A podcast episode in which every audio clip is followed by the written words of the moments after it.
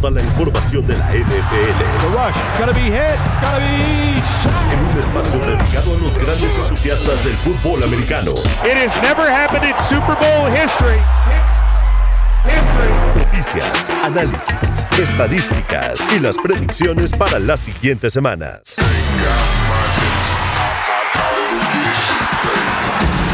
Arranca. Cuarto cuarto. Cuarto cuarto. En W Deportes.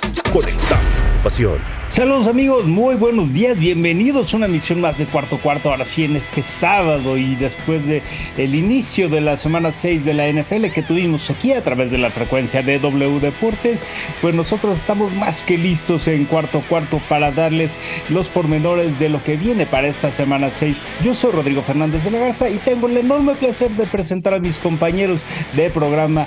Elba Jiménez, ¿cómo estás? ¿Cómo pinta el día para ti? Ay, pinta mal, obviamente todo mal con los Patriots jugando como, bueno, no jugando. Realmente es que así va la vida, pero no importa, por lo menos tenemos NFL y nos divertimos muchísimo y más estando aquí con ustedes. Bueno, completamente de acuerdo contigo en ese punto. La verdad es que no nos, no nos alegra mucho la situación que está hoy viviendo el equipo de Nueva Inglaterra, pero bueno, esperemos que pronto den eh, pues, mayores señales de vida, porque lo que está pasando actualmente, pues no, no, no es lo, lo más eh, pues vistoso, por decirlo de esta manera. Mi, mi, querido Pollo, tú también estás en este programa y tú también eres Patriot y la verdad es que no, no me alegra la situación que está pasando tu equipo, pero pues hay que estar aquí, hay que continuar con la vida. Ah, ¿qué tal, Fu? ¿Qué tal, Elba? Definitivamente, bueno, aquí estamos en el barco, en las buenas, en las malas y en las peores. Sabíamos que habíamos vivido la época dorada de la, de la franquicia y pues bueno, todo tenía que tener su regresión a, a, la normalidad. Estos serán unos años bastante malitos que nos permitirán disfrutar de, de los demás equipos. Pues ya, ya, era, ya era mucho dominio que habíamos tenido. Así es, dos décadas, dos décadas nada más, bastante, bastante generosas para los, eh, para las vitrinas del equipo de los Patriots y bueno, pues en este momento lamentablemente hay que reconstruir y pues la reconstrucción todavía está lejos, lejos de alcanzar una perfección o un punto de competitividad. Sin embargo, dentro de esta reconstrucción también llegaron a playoff, así que hay que aplaudir, no todo es tan malo, vamos eh, un paso a la vez. Y bueno, antes de seguir comentando con estas situaciones tan complicadas, ¿por qué no compartimos nuestras redes sociales en caso de que la gente que nos escucha pues le interese contactarnos? Empieza pues. Va, mil gracias. Este, a mí me pueden encontrar en casi todas las redes sociales como Elba Jiménez 9. En Instagram tengo dos cuentas, es Elba Jiménez 09 y en Facebook es Elba Jiménez 99. Perfecto. ¿Y mi querido Pollo? Eh, bueno, a mí me pueden encontrar como arroba pollo asad con doble S y el número 12 en todas las redes. Pues, eh, tengo ahora ahí sí el, el, usuario unificado, entonces no hay pierde. Perfecto. A mí me pueden encontrar como Rodrigo-F de la G. Esto es en Twitter, Instagram eh, bueno, ya no es Twitter, ya es X. Eh, también en Threads y por supuesto en TikTok. Y bueno, también tenemos unas redes sociales disponibles para ustedes en X también, que es cuarto. Eh, es, es, que este siempre se me enreda. Es primero cuarto con letra y 4TO.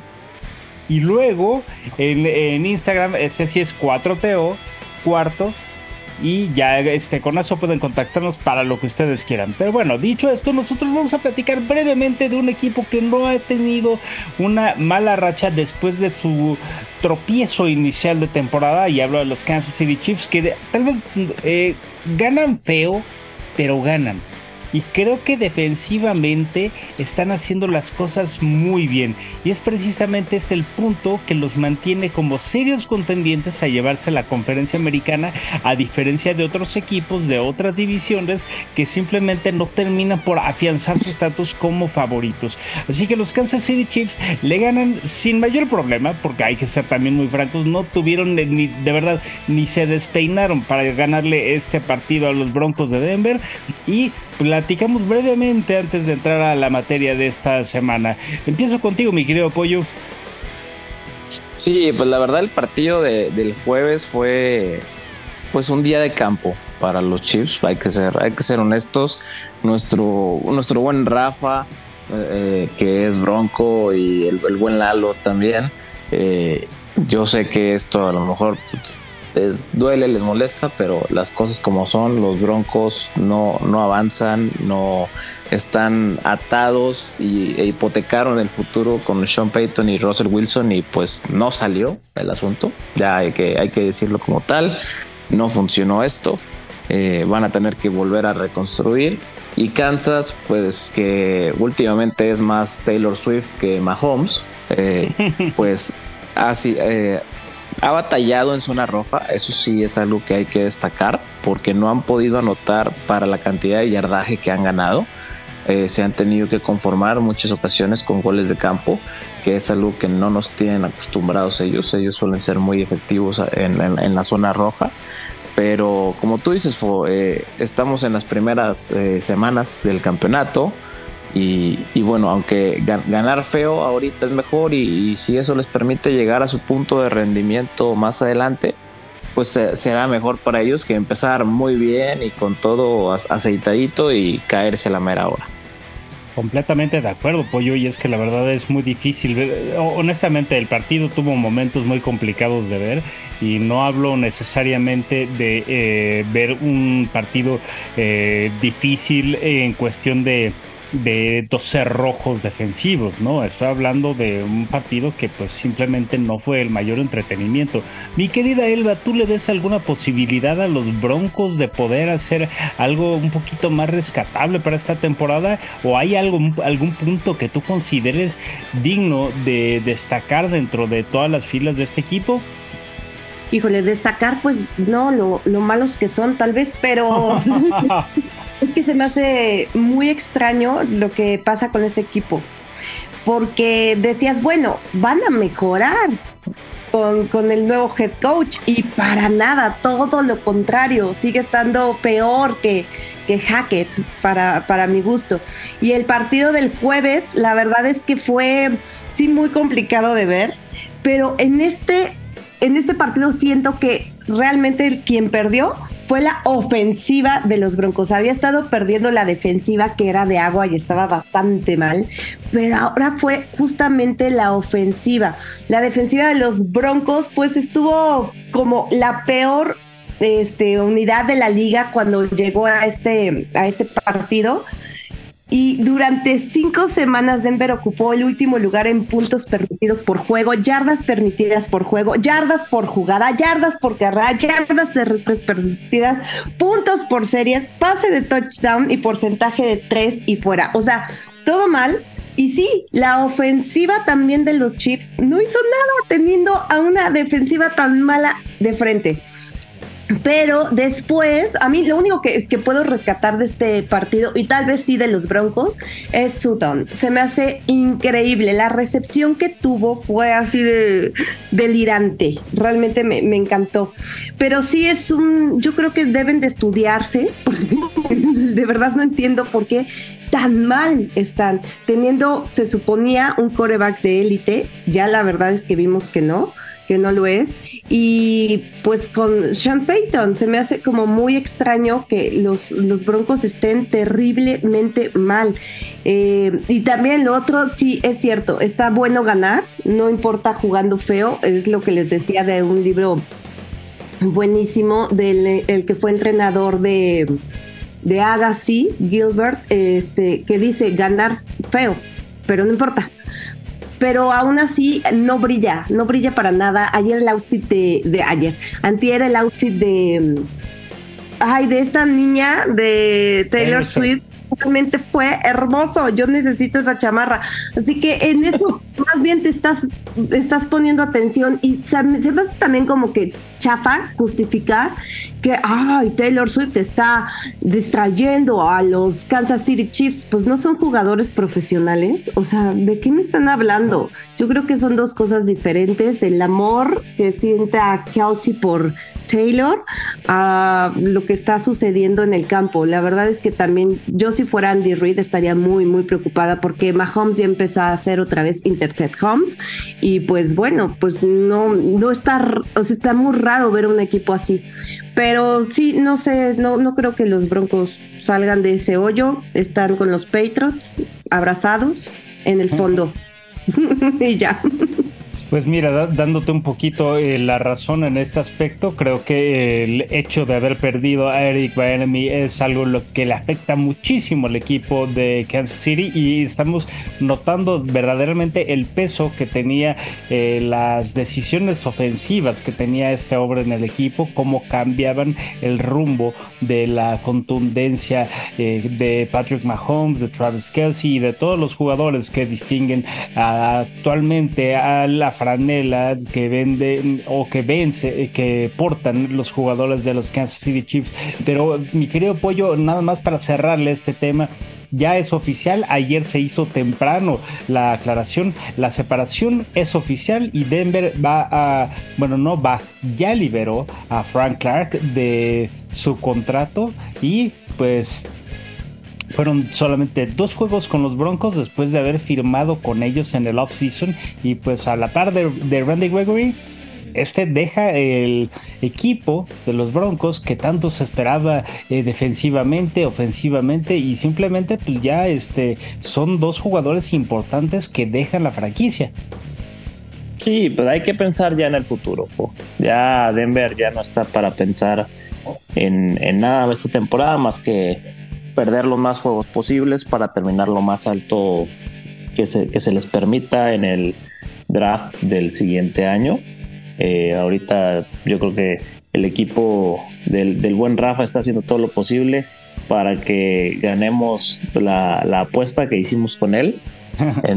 Entonces, sí, ya es, es algo muy complicado. Se habla también de que es posible que traden a Jerry Judy, el wide receiver, de, los Broncos. Entonces, eh, ya eh, a estas alturas es ya mejor ver qué puedes conseguir por lo que tienes para pues empezar a planificar en el futuro. Sí, sí, sí, y, no solamente está eh, mencionado como posible eh, cambio a Jerry Judy, sino también al mismo Cortland Sutton. Entonces creo que la situación para los Broncos definitivamente no pinta halagadora. Dicho esto, no vamos a, darle un paño de lágrimas a los Broncos de Denver, vamos a continuar con, el, eh, lo, con lo que tenemos preparado para esta semana aquí en Cuarto Cuarto, y es que justamente hay un partido el domingo por la mañana, esto es el día de mañana, justamente en 24 horas vamos a estar viendo el enfrentamiento entre dos franquicias que al menos defensivamente son muy atractivas, pero ofensivamente una está muy por encima de la otra y esto es porque la, otra tiene muchas lesiones. Estoy hablando del partido de los Cleveland Browns que van a alojar la visita de los San Francisco 49ers. No es un partido fácil para San Francisco, no se vayan con la finta. Es cierto que los Browns no tienen una marca particularmente eh, de miedo, pero los eh, Browns tienen una de las mejores defensivas de la liga y además de todo es un equipo que sabe encontrar los espacios. La cosa y también aquí lo importante es determinar qué tan listo está Deshaun Watson para poder presentarse entre, eh, más bien para liderar la ofensiva del equipo de Ohio. Y es ahí donde yo quisiera saber no juega, ya, ya está descartadísimo. Ah, mira, no, entonces si Deshaun Watson no está ahí disponible, entonces vamos a ver a PJ Walker controlando los, eh, las llamadas que va a tener la ofensiva y justamente es ahí donde vamos a tener el escenario eh, en el que los 49ers van a poder sacar provecho de la situación y sobre todo eh, hacerse de una de un triunfo más que los coloque como 6-0 y sobre todo que se puedan mantener como uno de los nombres principales de la liga. Fuera de todo esto, mi querido Pollo, tú, este, ¿qué, es lo que más podrías ver como una situación temible de enfrentar a los Browns contra los 49ers? Bueno, eh, realmente, como tú mencionas, el punto fuerte de los Browns es su defensa. Ha sido de las mejores en, en esta temporada. Eh, en cuanto al tema del coreback, no creo que impacte mucho si es de Watson o PJ Walker a estas alturas. Sean no ha podido volver a ser el quarterback que fue en Houston. Eh, entonces por ese lado no, no creo que sea tanto problema.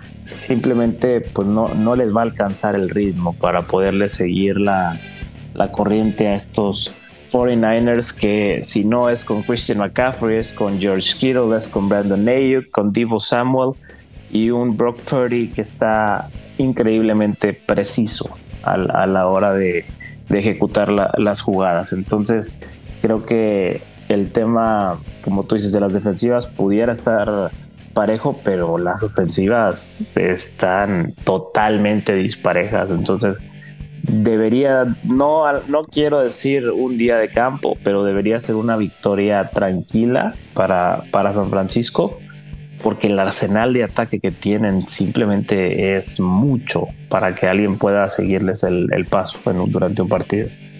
Sí, es muy difícil cuando una ofensiva está tan bien aceitada y que está caminando con una eh, creatividad y sobre todo con una explotación de los recursos en contra que tiene la defensiva, que pues simplemente provoca este tipo de sensación de, seguridad, de contundencia, que pues es simplemente un, parámetro bastante complicado para los rivales. Algo que tengo que preguntarte, mi querida Elba, es, es apenas octubre, estamos empezando el mes, bueno, no, no empezando, ya pasaron eh, los suficientes a la mitad. días. Exactamente, a la mitad. Y, creo que los 49ers con este paso pueden verse muy arrolladores, pero ¿qué es lo que tienen que cuidar? ¿Qué es lo que tiene que mantener la escuadra californiana para no permitir que se les eh, vaya para abajo el barco, para no permitir que ocurran situaciones que les puedan arruinar todo el proyecto y el paso arrollador que están llevando? es que para mí lo único es seguir cuidando y no, cuidando, sino protegiendo y cobijando a, a Party. ¿Por qué? Porque todo está bien ahí. O sea, hasta el head coach, tengo que admitirlo, que lo está haciendo increíblemente bien, Shanahan. Pero lo de Brock Purdy tiene números realmente impresionantes. Mil 271 yardas, ha completado 98 de 136 envíos, tiene nueve pases de touchdown, dos anotaciones por tierra, ninguna intercepción, su índice de pasadores de 123.1, el más alto en la NFL. O sea, por encima de Patrick Mahomes, de Tua, etcétera. Y además el pobre hombre gana 870 mil dólares al año. O sea, nada. De hecho, vive con un roomie para poder hacer este, pues ahora sí que sacar la renta, ¿no? Para la renta, porque pues ya sabemos que San Francisco es sumamente caro. Fue el número 262, Mr. Irrelevant. O sea, la verdad es que este chavo, por donde lo veas, es no, va a fallar, va a fallar. Y así estamos desde la temporada pasada, que no falla en temporada regular, está 10-0, es, es impresionante. Y yo creo que tal vez Tal vez es lo más flojo, pero realmente no, no se me hace tampoco. Creo que es un gran coreback y sobre todo tal vez la humildad que, lo caracteriza. Eh, supongo que por eso él juega, se divierte, está en un equipo total y absolutamente ganador, uno de los equipos para mi gusto más importantes de la NFL. Así que creo que solo es seguir arropándolo, seguir estando ahí, este, porque la verdad su línea ofensiva bien no se diga la defensiva, es una cosa impresionante. Este, la verdad es que tienes a, a Kittle, a, Samuel, o sea, por donde veas son estrellas, pero estrellas que sí funcionan, que sí titilan, o sea, no, como las algunas que parecen más bien figuritas de, nacimiento que no se mueven. Este tipo de cosas a mí me, parece fenomenal. Lo de los Niners está siendo increíble y ojalá y ahora sí se le hagan y, y suban con Patriots y Steelers con su sexto Vince Lombardi. La verdad me parece formidable, es el equipo que mejor está jugando. Ay, cruzamos los dedos por lo que dices, mi querida Elba, porque la verdad es que han sido años complicados en cuestión de ver un equipo contendiente y que de repente se nos cae al final. Pero bueno, ahí cruzamos los dedos. Mi querido Pollo, ¿tú cuándo crees que pueda perder Brock Purdy su primer partido? La verdad es que yo espero que se mantenga, sí, pero bueno, la, la expectativa es muy diferente a la realidad.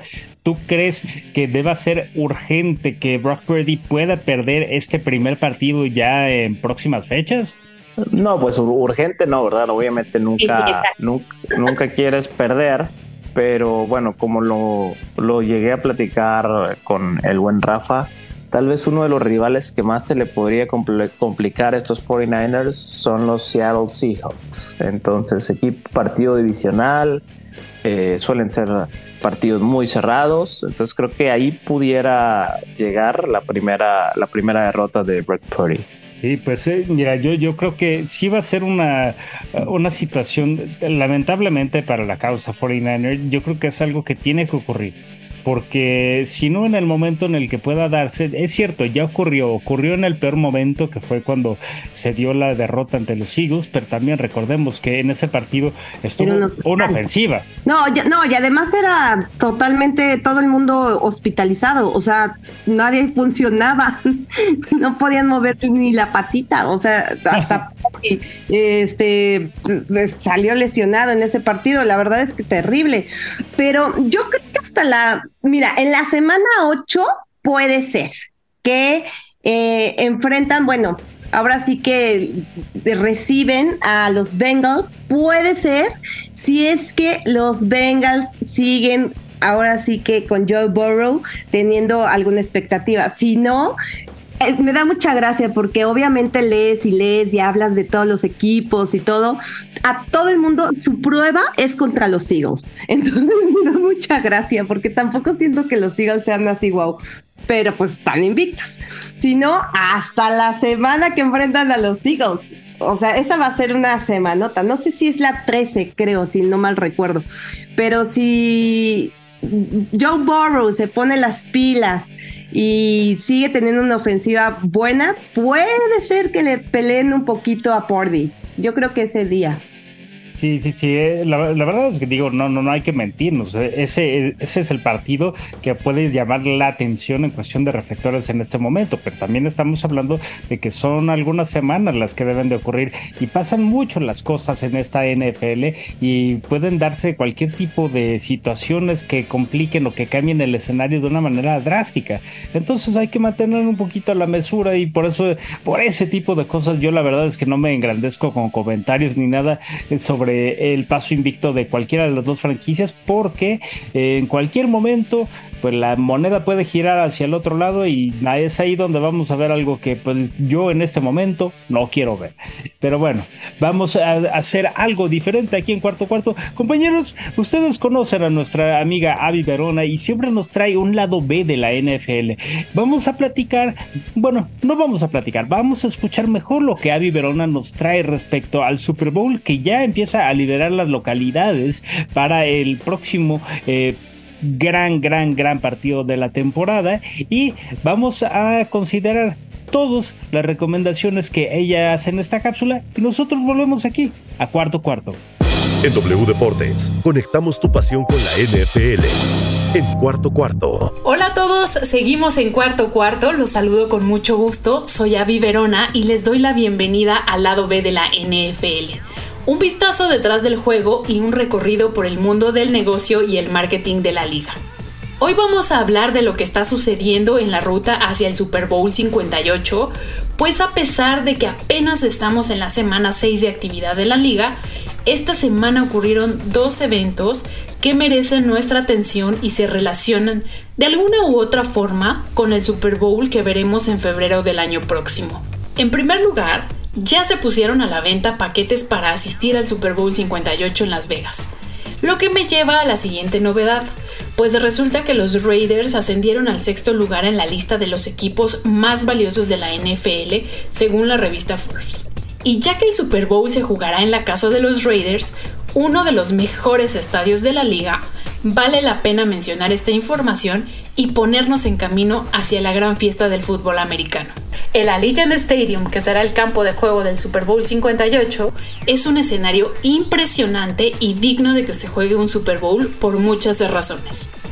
En primer lugar, es uno de los estadios más recientes, inaugurado en 2020, con una capacidad para 65 mil asistentes y un costo de 1.900 millones de dólares.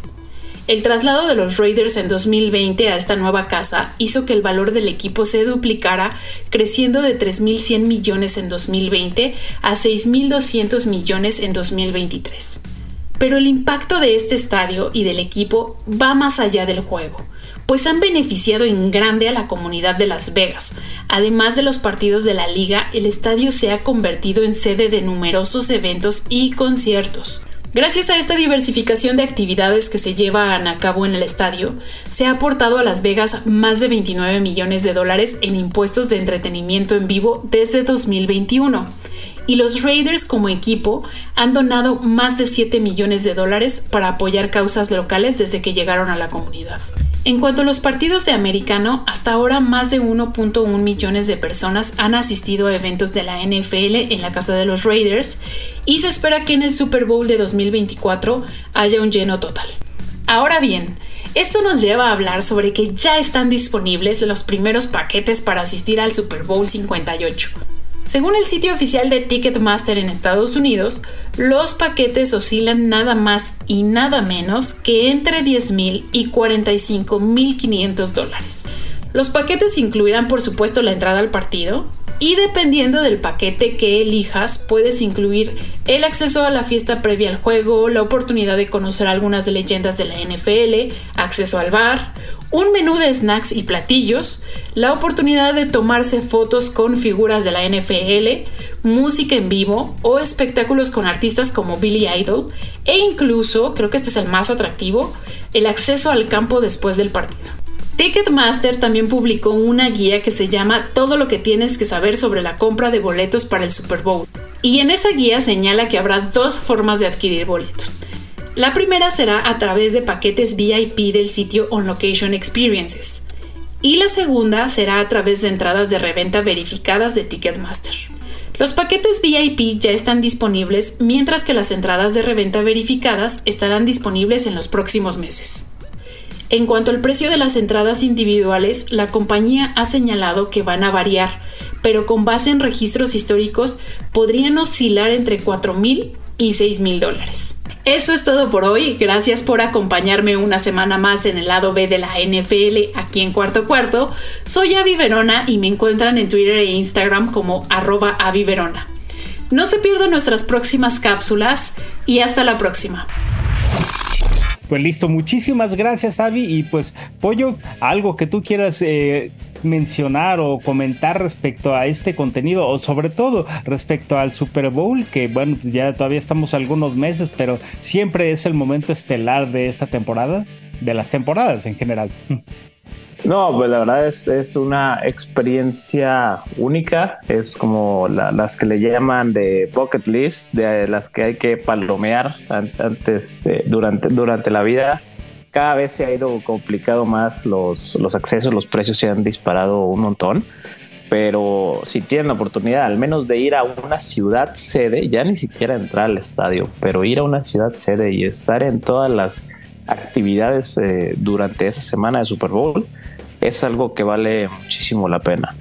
Completamente de acuerdo, mi querido Pollo, y la verdad es que eso es una meta de vida para muchas personas, particularmente en este programa. Y mi querida Elba, ¿tú algo que quieras agregar respecto a la cápsula de, de Abby? No, no, la verdad es que lo hace siempre formidable y pues ver el, lado B de, de las cosas es, es increíble. Y sí, yo creo que esa, esa casilla no le voy a poder poner check nunca, pero pues haré lo que me recomienda Pollo, o sea, por mí iré a Las Vegas feliz de la vida en febrero y pues por lo menos pasarla bien, ¿no? afuera del estadio. No, crucemos los dedos, sí se podrá, sí se podrá. Sí, pero todas las actividades que tiene la NFL en la semana, eh, justo en, en la ciudad sede, es, ah, es impresionante, así que claro que me gustaría. Por supuesto que sí. Bueno, pues nosotros vamos a ir a la pausa aquí en cuarto cuarto y regresamos para seguir platicando del, del escenario que viene para la eh, semana 6 de la NFL. No se muevan, regresamos después de la pausa. Todo sobre la NFL en cuarto cuarto. W Deportes. Regresamos a los micrófonos de cuarto cuarto a través de W Deportes y por supuesto aquí en compañía de mi querida Elba Jiménez y de Nazario el Pollo Asad. Yo soy Rodrigo Fernández de la Garza, me conocen como Fo y vamos a seguir platicando de lo que ocurre aquí en eh, la semana 6 de la NFL y digno de destacar cuál va a ser el escenario, porque el Monday Night nos trae un partidazo. Es un partidazo que además de todo vamos a tener en esta frecuencia. Y es que los Cowboys van a visitar, ahora van a mantenerse en California, pero para enfrentar a los Chargers de Los Ángeles. Y este partido a mí particularmente me llama la atención por dos razones. La primera, los Chargers tienen de regreso a uno de sus nombres más importantes.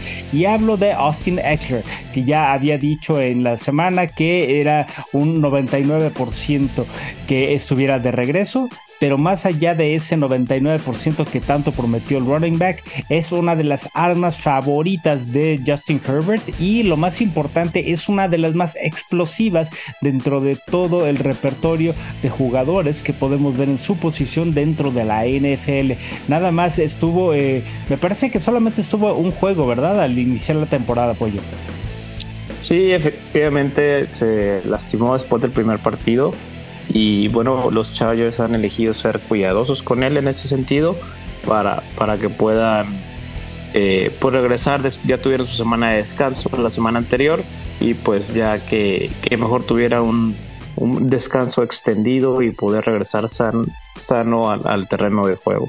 Sí, sí, sí, y era importantísimo tenerlo de vuelta porque es cierto, los Chargers eh, pues se las ingeniaron para ganar, porque sí, la verdad es que eh, los Chargers es un equipo que se las ingenia porque no necesariamente termina ganando bonitos sus partidos, pero los gana pese a que Justin Herbert es de los mariscales de campo en esta temporada que mejor lo han hecho. Sin embargo, ha estado también complicado el tema sin contar eh, con este hombre. Y ahí es donde me, me, gustaría saber, mi querida Elba Jiménez, ¿tú crees que pueda mejorar el paso el equipo de Los Ángeles ahora que ya tiene de vuelta a su, a su running back estelar? Yo creo que sí, además pues, van contra los vaqueros. No, o sea, lo que pasa con Dallas a mí me estresa un poco porque su ofensiva no es tan buena. Pero, por ejemplo, la ofensiva de los Chargers globalmente es la número 5 y corriendo es la 14. Imagínate ahora con Eckler ahí, va a estar increíble. Eh, por pases son la sexta y por puntuación la séptima. La ofensiva de los Chargers es buena. Herbert, a mi gusto, es un gran coreback, es muy, muy bueno, pero mi, problema sigue siendo con el head coach de los Chargers, que a veces toma decisiones muy extrañas y, y no saben mantenerse. Es que yo creo que tanto Chargers como Dallas, como Cowboys son es que se, oye muy feo que meta yo otros deportes, pero como el frustra azul de la NFL, como que ya vas, ya vas, y ah, no, pues que la próxima temporada esa es la nuestra. Entonces creo que me pasa un poco con esto, pero a mí, más que que llegue este muchacho, lo que me gustaría eh, destacar de los Chargers es a Khalil Mack. Qué cosa con este hombre, ¿no? Ha tenido este, pues ahora sí que la mejor actuación de su carrera la, la semana antepasada, porque vienen de descansar, al hacer seis capturas, cinco tacleadas, cuando, pues obviamente son los Raiders, pero no importa, ahí está, fue el segundo juego de Mac con cinco o más capturas. La verdad es que aguas, porque va a haber fantasmas, seguramente va a tener miedo Dak Prescott, así que a mí me gusta tanto el regreso como Khalil Mack y me gusta este equipo para que gane, aunque obviamente, aunque van a estar en casa, se va a sentir más local Dallas, seguramente, porque así es, viajan muchos, muchos aficionados al estadio de Los Ángeles, así que así va a ser, yo creo. Mi querido Pollo, ahora yo te pregunto respecto a este equipo de Texas que pues ha tenido, eh, sobre todo la semana pasada, tuvo un golpe de realidad brutal y se lo llevó de parte de uno de los principales rivales de la conferencia. Y ahora la pregunta clave es, tienen solución los Cowboys, van a encontrar un punto eh, de vuelta para poderse colocar como una de las promesas mayores de la conferencia nacional o de plano lo que ocurrió contra los 49ers fue un golpe de realidad que los sitúa de vuelta en lo que realmente es el equipo. Es complicado, yo no, o sea, yo no los veo como de los máximos contendientes, porque como bien dijiste, hay dos equipos claramente mejores que ellos en la, en la conferencia. Eh, entonces, pueden pelear, pero creo que es un equipo cuyo potencial está topado. No, no hay, no hay más hacia donde puedan moverse. Eh, y salvo alguna situación que se les dé una tormenta perfecta, eh, no, no veo cómo se pueda presentar eh, un, ¿cómo se llama? Una opción de Super Bowl para ellos en este caso.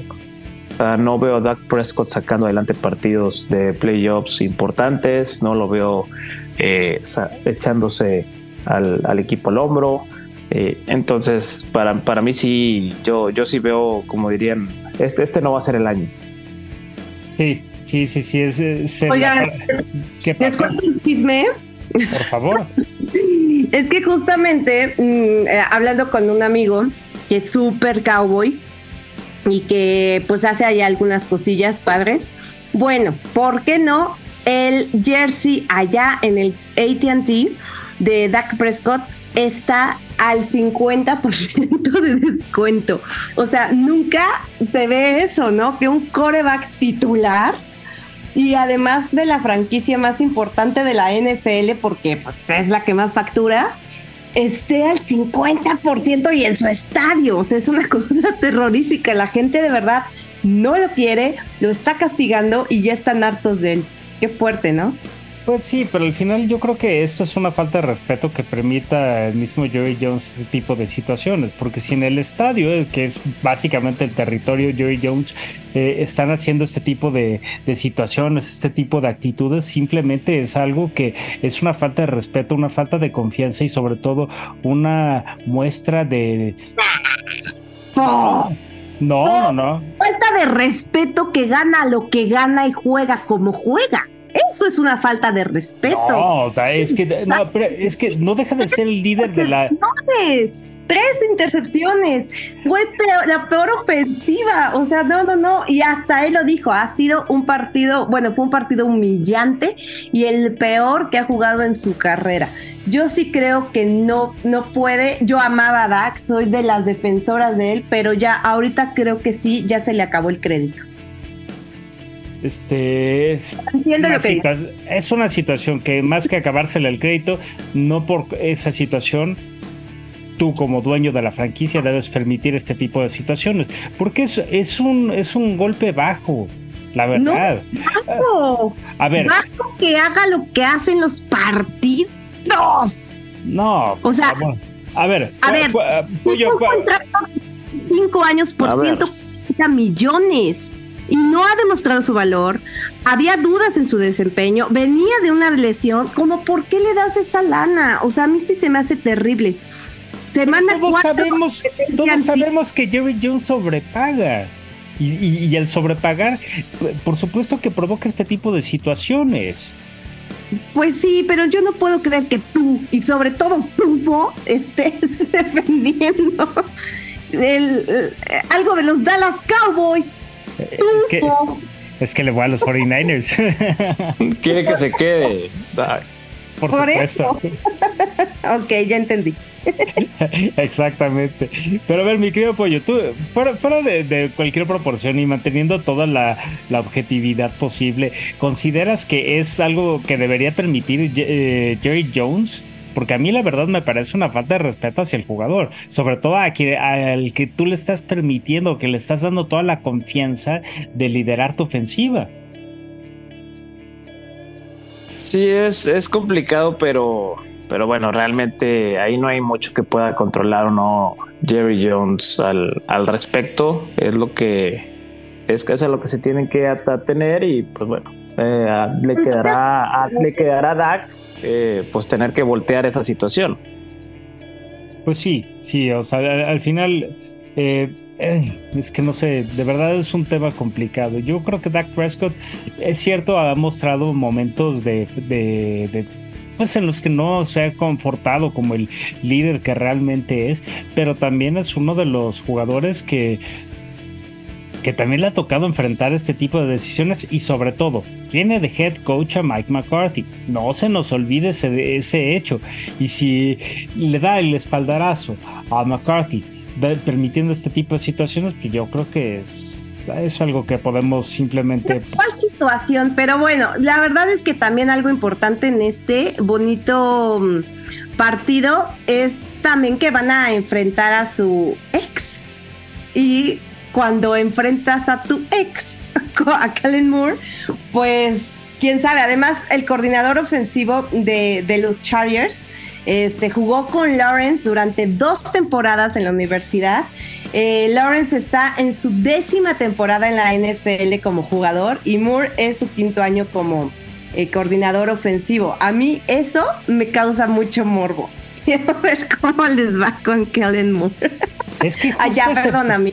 No, no, no, pero es que, ¿sabes qué? Tiene razón. Tiene razón. La verdad es que Dallas tiene la culpa de esa situación porque le da el espaldarazo a Mike McGrathy y saca al hombre que estaba haciendo las cosas diferente. Y creo que Kellen Moore estaba haciendo una ofensiva creativa con los Cowboys. Ahorita, si, si tú ves la, la, ofensiva, la explosividad que tenía Tony Pollard cuando estaba Kellen Moore y la comparas con la explosividad que ahorita tiene bajo el mando de Mike McCarthy, es completamente diferente.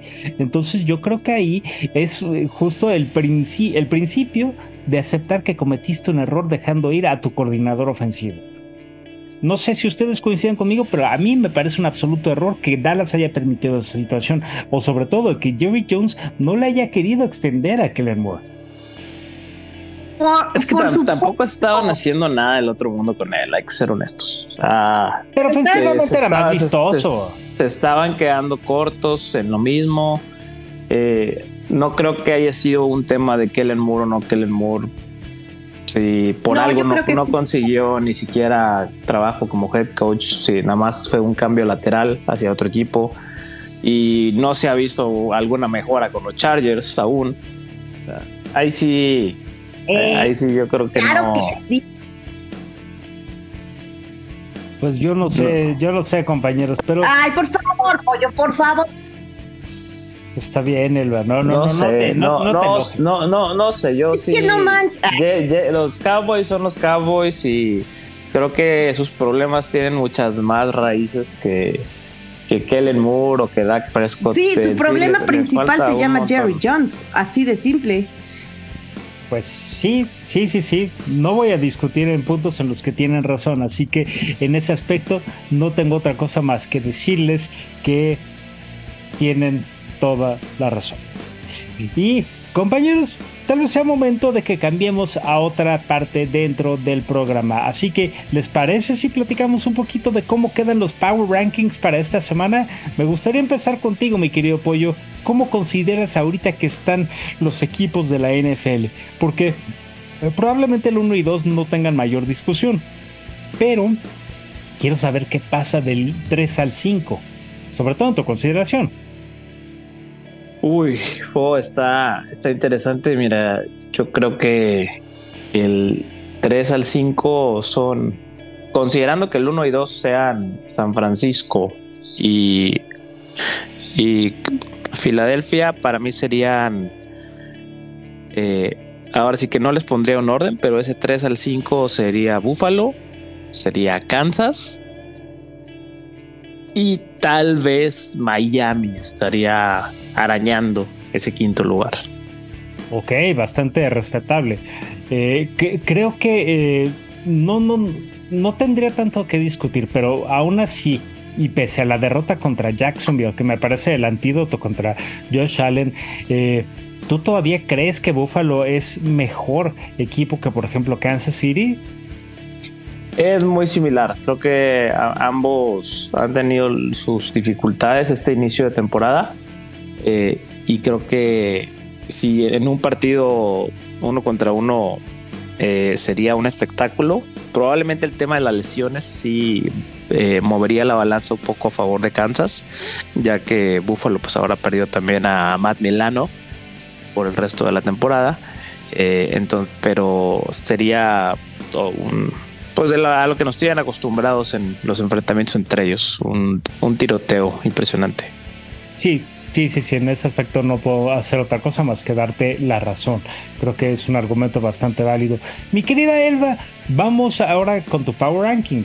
¿Tú quién consideras que debe ocupar estas cinco posiciones? Y digo, no, no, no quiero eh, pecar de especular, pero creo que el, al menos el primer y el segundo lugar tendrían una razón de ser.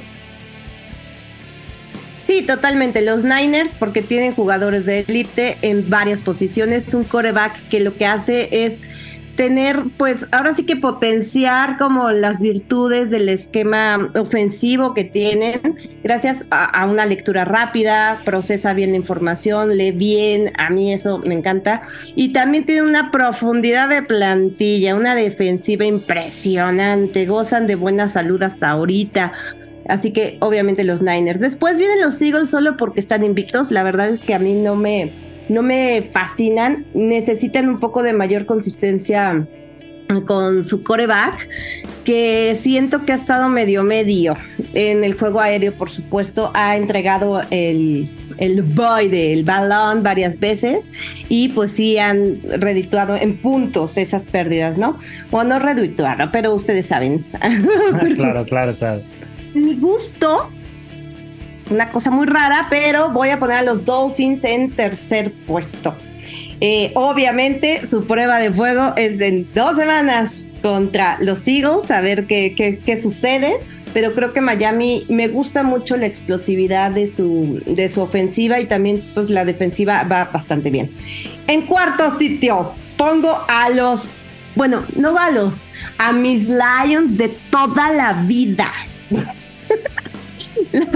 Bien, bien, me gusta. Está, bueno, Detroit vuelve a jugar ese fútbol americano sin errores de la semana 1 pueden dar la sorpresa en la conferencia nacional. Digo, ser contendiente tampoco creo que llegue al Super Bowl, pero me gusta cómo juega, la alegría de ese equipo. Gareth Goff se siente hasta bien, este, ya no tiene, no, está entregando tanto el balón como si lo hacían los Rams, así que me gusta muchísimo. Y en quinto lugar estoy entre dos equipos, los Chiefs o los Bills. La verdad es que también no, no, los Chiefs siguen sin, sin ganar aplastando y creo que deberían de hacerlo. Y no me está gustando que sean tan, tan pichicatos como no, no, o sea, no son generosos con los puntos, no son generosos con las buenas, este, pues los buenos partidos. Ahora sí que no, no nos han regalado jugadas increíbles como antes. Y Mahomes otra vez ya lo están interceptando mucho. Bueno, mucho es un decir, pero pues ya saben, ¿no? Y este Travis Kelsey pues está medio lesionado, este, como que, ay, si no está él, no sé qué puedan hacer y ese tipo de cosas. Y lo de los Bills, pues perder con, contra Jaguars está muy raro. Em, pero me gusta, me gusta el coreback. Entonces ahí sí tengo un problema en el lugar 5, Chiefs o Bills. Sí, sí, sí, está, está complicado ese Power Ranking, pero creo que está muy interesante porque hay una lectura de más equipos que tal vez todavía no consideramos dentro de la paleta de los equipos más contendientes y creo que puede ocurrir por ahí una sorpresa. Así que yo aplaudo mucho que hayas hecho este tipo de análisis, mi querida Elga. Yo tal vez voy a hacer un, un Power Ranking un poquito más cumplido, no, no quiero tampoco pecar de especular demasiado obviamente el primero los 49ers, luego luego Filadelfia. El tercero yo pondría a los Chiefs, porque a diferencia de lo que dice Elba, me parece que los Chiefs están haciendo un trabajo defensivo muy muy bueno y creo que en ese sentido están también colocándose eh, como un diferencial y creo que sí, ahí este, los Chiefs van a ser un poco más. Luego pondría a los Bills porque pese a que terminan perdiendo los encuentros, me parece un equipo emocionante de ver y creo que poco a poco, eh, si se logran enrachar, van a ser ese equipo que esperamos ver en el Super Bowl y que pueda dar eh, sobre todo esta muestra de contundencia y sobre todo un despliegue defensivo que llame la atención, pero eso va a depender muchísimo de qué es lo que pueda pasar con eh, pues después de la ausencia de Matt Milano, que es un punto que pudo resaltar el pollo bastante bien y que creo que vale mucho la pena. Y pues no, no, no nos vamos a alejar tanto de, de la cuenta. Creo que aquí los Dolphins es el equipo más contundente a la ofensiva y por lo mismo es uno de los equipos más espectaculares y divertidos de ver en la NFL.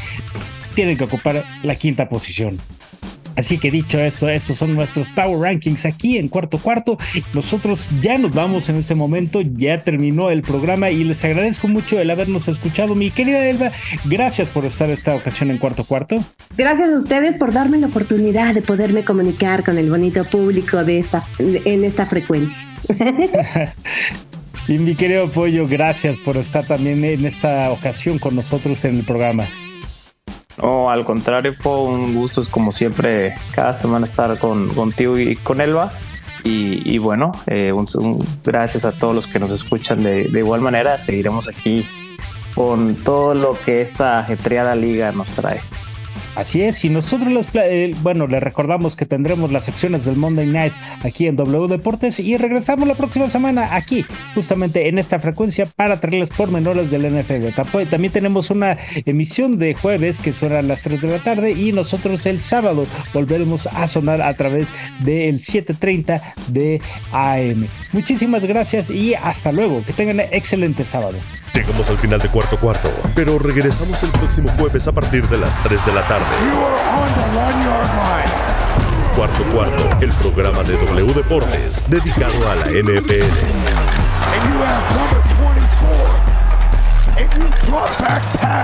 En W, conectamos tu pasión.